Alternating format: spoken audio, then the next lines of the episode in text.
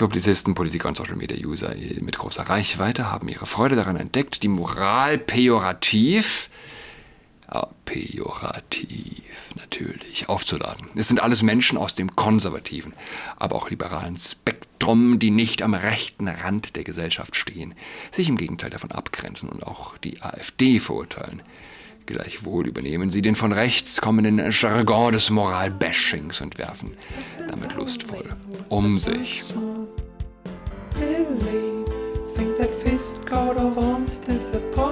Hallo und herzlich willkommen zu Adrats Podcast. Mein Name ist Julian Adrat.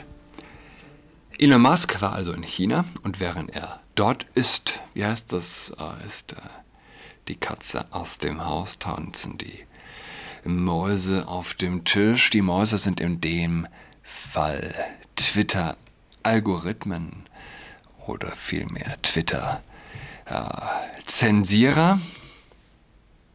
Ja, er ist also in China. Und Twitter löscht die Doku What is a Woman von Matt Walsh. Ich hatte Matt Walsh schon mehrfach im Podcast erwähnt. Und ich hatte damals auch schon äh, gesagt, wie unverständlich es sei für mich, dass kein großes deutsches Medium ihn thematisiert. Nichts zeigt die Wertlosigkeit der allermeisten Medien besser. Ein Amerikaner macht eine Doku, in der er fragt, was ist eine Frau? Niemand kann ihm eine Antwort geben. Kein College-Professor, kein Kinderarzt. Und nichts rührt mehr. Rührt sie mehr auf, die Verlogenheit unseres Zeitalters und der Mainstream-Medien. Der Mainstream-Medien vor allem. Ähm, aber logisch, dass Sie diesen Film nicht besprechen wollen, denn dazu müssten Sie natürlich im Artikel eine Antwort geben. Ja, was ist denn nun eine Frau? Sie müssten darauf eine Antwort geben. Daran hatte ich in der letzten Folge, als ich, äh, also, und es war nicht letzte Folge, in der Folge, wo ich zuletzt Matt Walsh erwähnt habe, gar nicht gedacht. Ja, und das muss eigentlich der Grund sein. Denn um eine Antwort zu geben, eine korrekte Antwort, würde das Gedankengebäude der säkularen Extremisten zum Einsturz gebracht äh, werden müssen. Das Gedankengebäude des Transgenderismus. Ja, das besagt, äh, dass ein Mann wirklich eine Frau werden kann. Dass eine Frau wirklich ein Mann werden kann. Dass ein Junge wirklich ein Mädchen und ein Mädchen wirklich ein Junge werden kann. Aber darauf wollen sie keine Antwort geben. Natürlich nicht. Du kannst von einem Hirnverbrannten nicht erwarten, dass er dir sagt, äh, dass er hirnverbrannt ist. Du kannst von einem säkularen Extremisten nicht erwarten, dass er die Grünen kritisiert. Darauf lief es ja mehr oder weniger auch hinaus. Es ist, es ist eine tiefe Verneigung vor dem Naturrecht. Und wenn man so will, vor katholischer, katholischer Sexualmoral. Und sagen wir für die, die nicht katholisch sind, eine tiefe Verneigung und ein Zeugnis der Wahrheit des christlich-jüdischen Menschenbildes. All unsere Probleme, all unsere Probleme machen sich fest an unserem Verständnis, unserer Biologie, Biologie letztlich, wie wir aktuell sehen. Wer verneint, also unserer körperlichen Verfasstheit, Gemachtheit, wer verneint, dass Gott den Menschen männlich und weiblich erschaffen hat, der verliert jeglichen gesunden Menschenverstand. Und er kann der Atheist rumlaufen, wie er will, und der Nicht-Christ. Und es gibt eine Menge vernünftige Atheisten und Nicht-Christen, aber es ist so, nimm die Bibel weg. Und die Menschen glauben, dass Männer schwanger werden können, dass es fair sei, wenn ein biologischer Mann im Frauensport mit antritt. Und sie können dann noch keine Antwort mehr geben auf die Frage, was ist eine Frau? Wir sind metaphysische Wesen, wir sind Körper und Geist, wir sind beides. Wir brauchen beides. Und kommt das eine zu kurz, leidet auch das andere.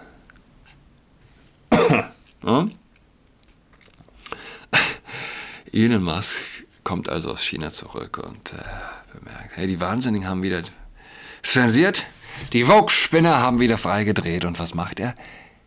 Der Mensch mit den meisten Followern auf Erden, ich glaube, es sind über 140 Millionen, er retweetet den Film. Alle Eltern sollten diesen Film sehen, schreibt er drüber.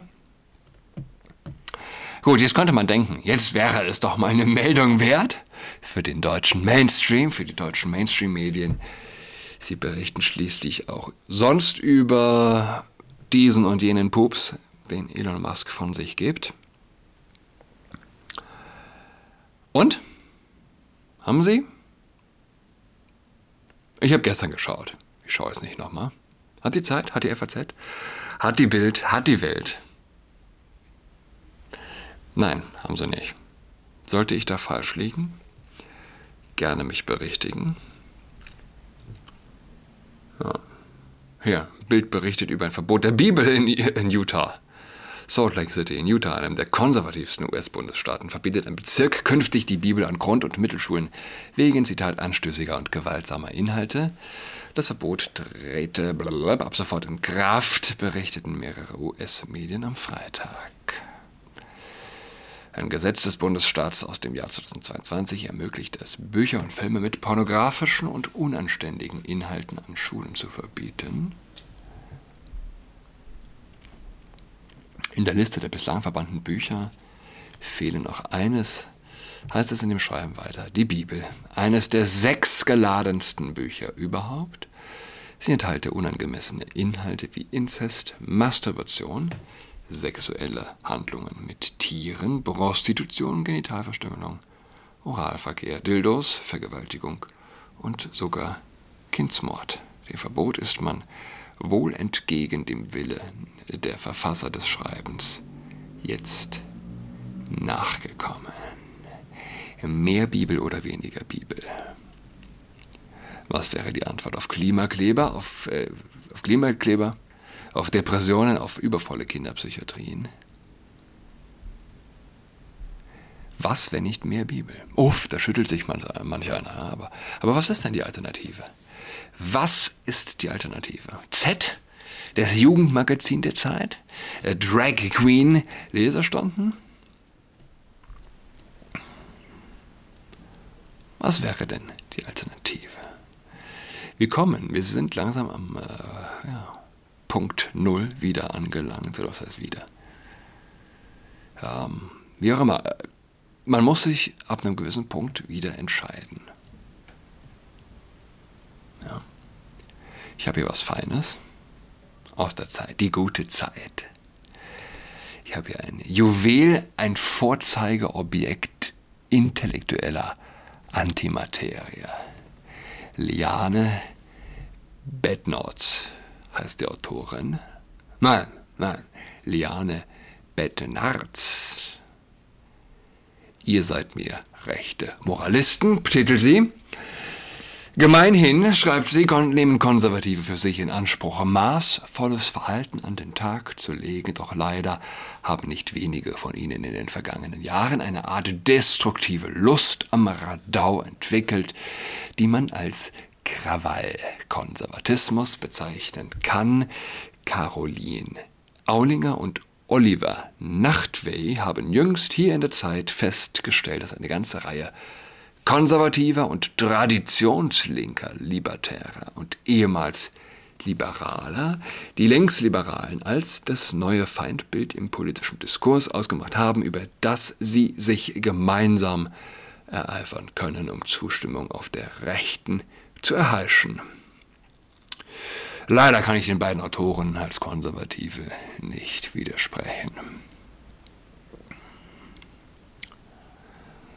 Ja, Eliane Beldenarz. Ursprünglich, bevor er in seriöse bürgerliche Kreise einsickerte, hatte der Krawallkonservatismus etwas Putziges an sich, so abgestanden wie die immerfort repetierten Kampfbegriffe waren Gutmensch etwa oder politisch korrekt rauf und runter zu lesen in den 2010er Jahren. Inzwischen dominieren der Vorwurf des Moralismus, der Hypermoral oder des Moralinsauren. Und ja, heute ist sogar die Moral selbst zum Schimpfwort geworden.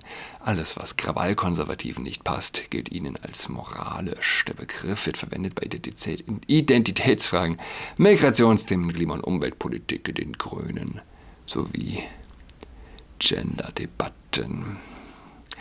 Eine beträchtliche Anzahl anerkannter Publizisten, Politiker und Social-Media-User mit großer Reichweite haben ihre Freude daran entdeckt, die Moral pejorativ, ja, pejorativ natürlich, aufzuladen. Es sind alles Menschen aus dem konservativen, aber auch liberalen Spektrum, die nicht am rechten Rand der Gesellschaft stehen, sich im Gegenteil davon abgrenzen und auch die AfD verurteilen.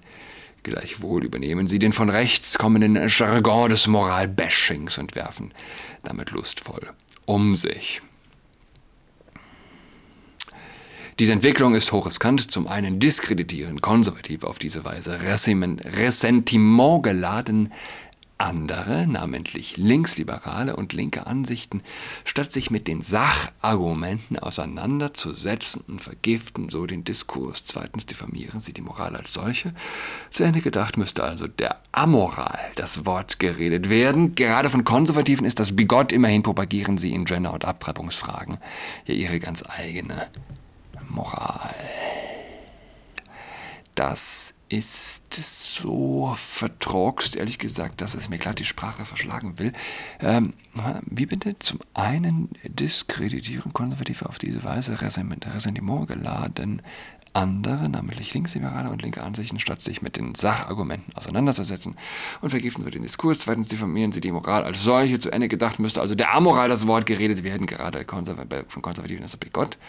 Sorry. Immerhin propagieren sie in Gender- und Abtreibungsfragen ihre ganz eigene Moral. Eine sich als Konservative bezeichnende Frau sagt, was? Konservative sprechen sich gegen Abtreibung aus?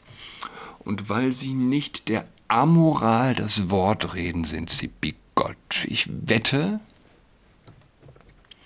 niemand kann wirklich in diesen drei Sätzen Sinn erkennen. Und das meine ich mit intellektueller Antimaterie. Hier wird Abtreibung über zwei Ecken positiv konnotiert, ohne natürlich Sachargumente zu bringen, ohne einen einzigen konkreten äh, sinnvollen Satz zu sagen, zu schreiben gleichzeitig, ja. Wird von Sachargumenten gesprochen. Niemand hat mehr Sachargumente als Konservative. Ja? Es, ist, es gibt keine primitivere Argumentation als die gegen Abtreibung. Primitiv im Sinne von einfach. Ja, wenn eine Frau schwanger ist, soll sie Greg rauchen dürfen. Was würdest du sagen zu einer Frau, die gerade einen Schwangerschaftstest gemacht hat und Crack rauchen möchte? Und wenn du das komisch fändest, warum? Warum? Was gibt's da? Ja, äh, wie, wie kannst du Abtreibung argumentativ ähm, verteidigen? Gut, das ist ein eigenes Thema. Gehen wir weiter im Artikel. Beispiele, schreibt sie, finden sich ohne Ende, wenn Jens Spahn den Moralismus der Kirchen kritisiert oder der Kolumnist Jan Fleischhauer die Attitüde der Grünen, sich als Krone der Schöpfung zu betrachten. Oh Gott, wie schlimm, oder? Ach, wie schrecklich, diese Krawall, diese Krawallkonservativen, ja. Da, da wirft doch der Jens Spahn glatt den Kirchenmoralismus vor. Da wagt es doch glatt Jan Fleischhauer, den Grünen die Attitüde vorzuwerfen, sich als Krone der Schöpfung zu betrachten. Du Krawallkonservatist! Wenn der FDP-Chef Christian Lindner davon war, war davor warnt, wir seien auf dem besten Weg, Moralweltmeister beim Klimaschutz zu werden. Was trifft es denn besser tatsächlich? Aber ich weiß es nicht. Wenn das, wenn das als Krawall gilt, ich weiß es nicht. Ich weiß es nicht. Ehrlich, Frau äh, Bettnarz oder Wolfgang Schäuble sagt, in der moralischen Besserwisserei sind wir Weltspitze und der eigentlich moderate Kolumnist Nikolaus Blome von einer publizistischen Moralanzeige spricht. Wow, er ist eigentlich, eigentlich ist er Moral, ja, aber jetzt hat er von einer publizistischen Moralanzeige gesprochen. Dieser Krawallmacher. Die Liste schreibt Liane Bettnarz, Bettnarz, nein, Bettnarz weiter. Die Liste ließe sich fortsetzen. Das Problem ist, wenn Moral zum unklar definierten Kampfbegriff wird, dann wird es kompliziert, ja, dann wird es kompliziert, statt Linksliberalen. Gewiss nicht immer zu Unrecht übermäßige Wokeness und Cancel Culture vorzuhalten, sollten Konservative, die das Krawall-konservative Bashing mitmachen, sich selbstkritisch fragen, welchen Anteil sie daran haben, dass der Diskurs in Deutschland immer feindseliger wird. Immer feindseliger. Wirklich? Ich weiß es, ich weiß nicht, wovon sie redet. Und das ist, es ist ein bisschen so wie, wie, wie einer Gestörten beim Striptease zuzuschauen. Ja, einer Wahnsinnigen, wie als, ja, eine, eine, eine, eine, eine Wahnsinnige, die sich am helllichten Tag auf der Straße entkleidet. Und klar, man schaut hin. Und dann entdeckt man, sie hat den Schlüpfer ausgezogen, aber wo ist das Genital? Nichts ist da. Nichts. Sie ist nackt, aber die Person hat keine Vagina, auch kein Pimmel, nicht mal ein A-Loch. Das ist die Metapher für die Intellektualität eines solchen Artikels. Das ist tatsächlich die Metapher wohl für eine Menge Artikel in der Zeit und ich will nicht sagen äh, der meisten, aber wer weiß. Es ist die Geisteshaltung, die einen Film wie What is a Woman nicht thematisiert. Ganz einfach. Reicht das nicht als Beweis? Sagt es mir. Glaubst du deinen lügenden Augen oder der Zeit? Das Moralbashing, schreibt sie weiter, ist inzwischen sogar Thema für Forschungsarbeiten. Natürlich, es gibt eine Menge. Es gibt auch Forschungsarbeiten äh, zum Thema. Äh, was gibt es nicht alles für Forschungsarbeiten? Ja. Zum Beispiel äh, The Queer Potential of TTRPGs. Ich weiß nicht, was TTRPGs sind. Es gibt Forschungsarbeiten zum Thema. Ähm, ich habe hier, was sehe ich hier? Oh, Touchdowns or Tutus über die Herstellung und Reproduktion von Geschlecht durch pränatale Ultraschalluntersuchungen. über die Herstellung und Reproduktion von Geschlecht durch pränatale Ultraschalluntersuchungen. Wow. Sophie Köstl zum Beispiel, Forschungsarbeit Universität Wien. Ich meine, klar, wir sind jetzt hier im Bereich der Gender Studies. Ja? Ah ja, habe ich selber eine qualitative Untersuchung zu Veganismus und Männlichkeiten. Männlichkeiten, Plural, ja? Also jetzt gibt es also auch Forschungsarbeiten zum Thema Moralbashing. Moralbashing gibt es am Forschungsinstitut, schreibt sie weiter, gesellschaftlicher Zusammenhalt der Frankfurter Goethe-Uni ein Vorprojekt mit dem Titel Forschungsinstitut gesellschaftlicher Zusammenhalt.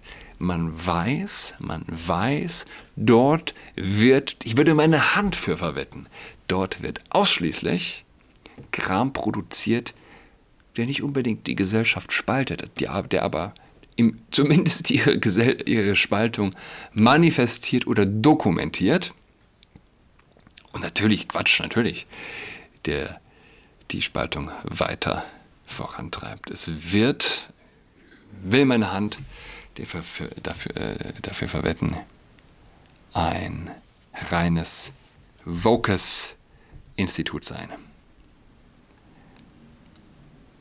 Also, mit dem Titel jedenfalls dort ein Forschungsprojekt, äh, eine Arbeit. Desin Desintegration.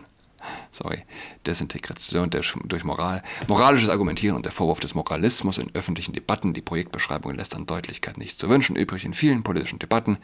Jetzt also ein Zitat aus der Arbeit der Gegenwart. Ist der Vorwurf des Moralismus zentral überall dort, wo grundsätzliche Fragen des Selbstverständnisses, der Mitgliedschafts- und der Verteilungsregeln moderner Gesellschaften verhandelt werden werden?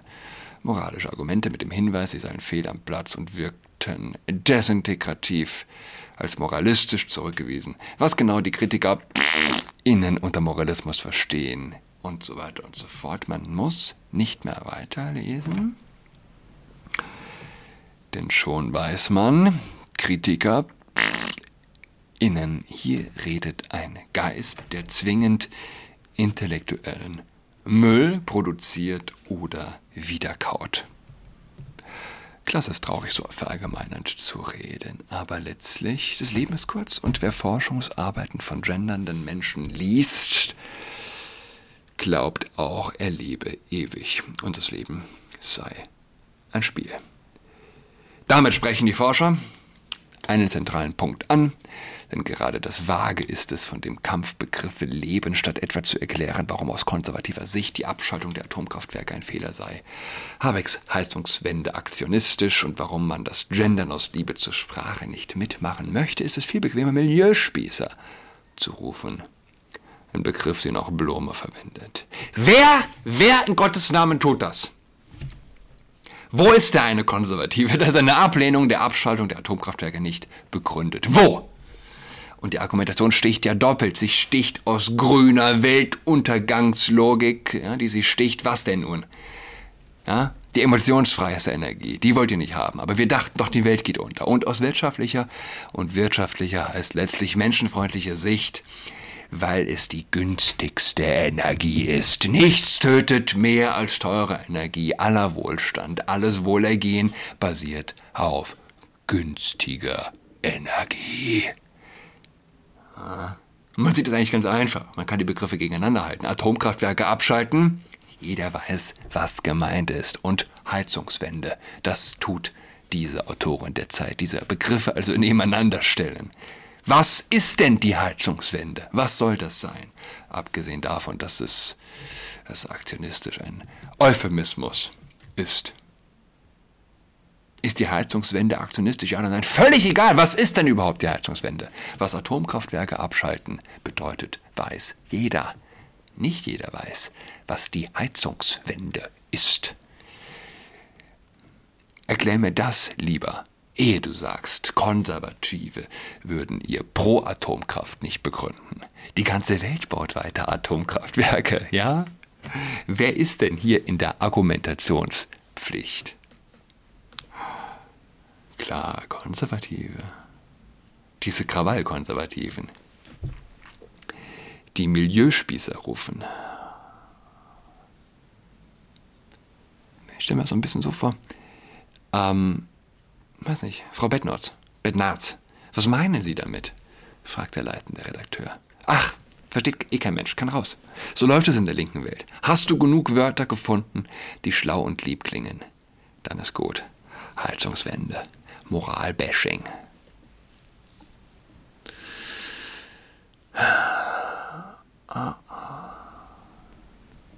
Okay, wir sind schon über die Zeit. Was will Liane Betnolz, die sich ja als Konservative versteht? Das ist die Krux der Sache. Wobei, heute muss die Frage ja anders lauten. Ja. Ähm, was ist Frau Bettnarz? What is a woman?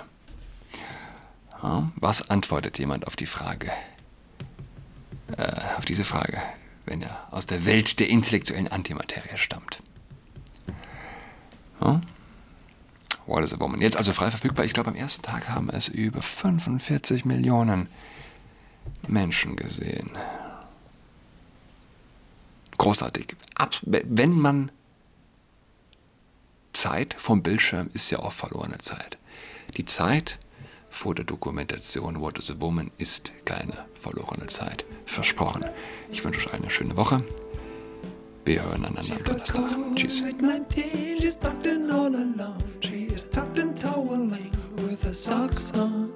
She's got COVID-19, she's tucked in all alone. She's tucked and toweling with her socks on.